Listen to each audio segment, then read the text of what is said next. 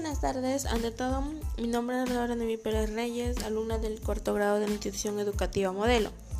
Espero se encuentren muy bien de salud, ante todo junto con sus familiares. Eh, bueno, este, el tema en el que les voy a hablar hoy día espero que les sea de su agrado, ya que es un tema muy importante para nuestra vida y nuestra salud. Bueno, el título de mi podcast es Libres de contaminación. Este dicho tema les informará mucho, o sea, mucho sobre la contaminación y también les servirá para reflexionar sobre este problema. Bueno, ahora les brindaré algunas acciones para que lo pongan en práctica y se ayuden a mejorar y así nos ayuden a nosotros todos juntos a mejorar el ambiente. Entre los principales problemas que tenemos, ya que son muy varios, tenemos la contaminación, la contaminación que vienen a ser la acumulación de basuras en las esquinas o por las calles. Otro, también, o sea, en lugares públicos donde existe la venta, los comerciantes hacen lo mismo. Ya podíamos llamar a diferentes mercados, acumulan diferentes, en diferentes puntos la basura. Otro puede ser que también gracias a este, a este problema, este, que ellos acumulan la basura, generan otro problema más que viene a ser que esa basura viene a ser quemada y contamina el ambiente. Siguientemente les daré a conocer algunas consecuencias de este problema.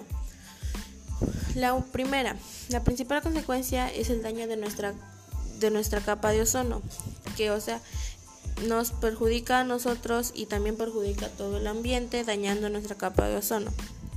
La otra, que puede afectar a nuestra salud también causándonos problemas respiratorios. Podemos darnos cuenta que el humo que este el humo que sale de la basura no es saludable para nosotros. El otro también puede ser que también causa la lluvia ácida.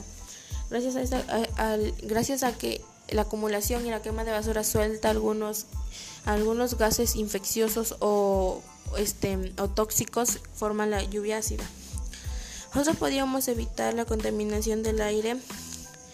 Bueno, son varias recomendaciones que les podría dar.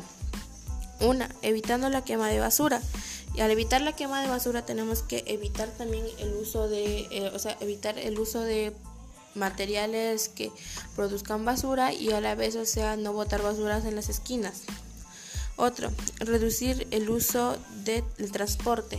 Podemos darnos cuenta que hay transportes los cuales ya son muy desgastados y botan un humo negro que está mezclado con dióxido de carbono, lo cual genera este gases tóxicos. La otra sería limpiando los lugares que vamos acumulando las basuras y evitar malos, malos olores. Al limpiar nosotros evitamos malos olores. Bueno, sabemos que este problema, bueno, sabemos que este problema es diario en todo el país, pero también podemos protegerlo con cumpliendo con algunas recomendaciones como las que les puedo dar. Así hay varias más recomendaciones si nosotros podemos investigar. Bueno, también debemos saber que si lo hacemos las recomendaciones para cuidarnos es nuestro es para cuidar nuestro medio ambiente y proteger nuestra salud. No lo veamos como un problema, o sea, un problema que no que afecta a todo el mundo, pero también nos afecta a nosotros. Así que si nosotros queremos estar sanos y saludables, esto de acá nos perjudica a nosotros. ¿Por qué? Por la contaminación del aire, que hay varios gases tóxicos en el aire que nos pueden causar enfermedades. gracias por haber prestado atención y cumplamos con las recomendaciones para tener un mejor ambiente. Bueno, les dejo con una frase de reflexionamiento que se llama Ayúdanos a cuidar nuestro medio ambiente reduciendo la contaminación. Gracias, gracias a esa frase espero puedan reflexionar y así evitar la contaminación más en nuestro ambiente.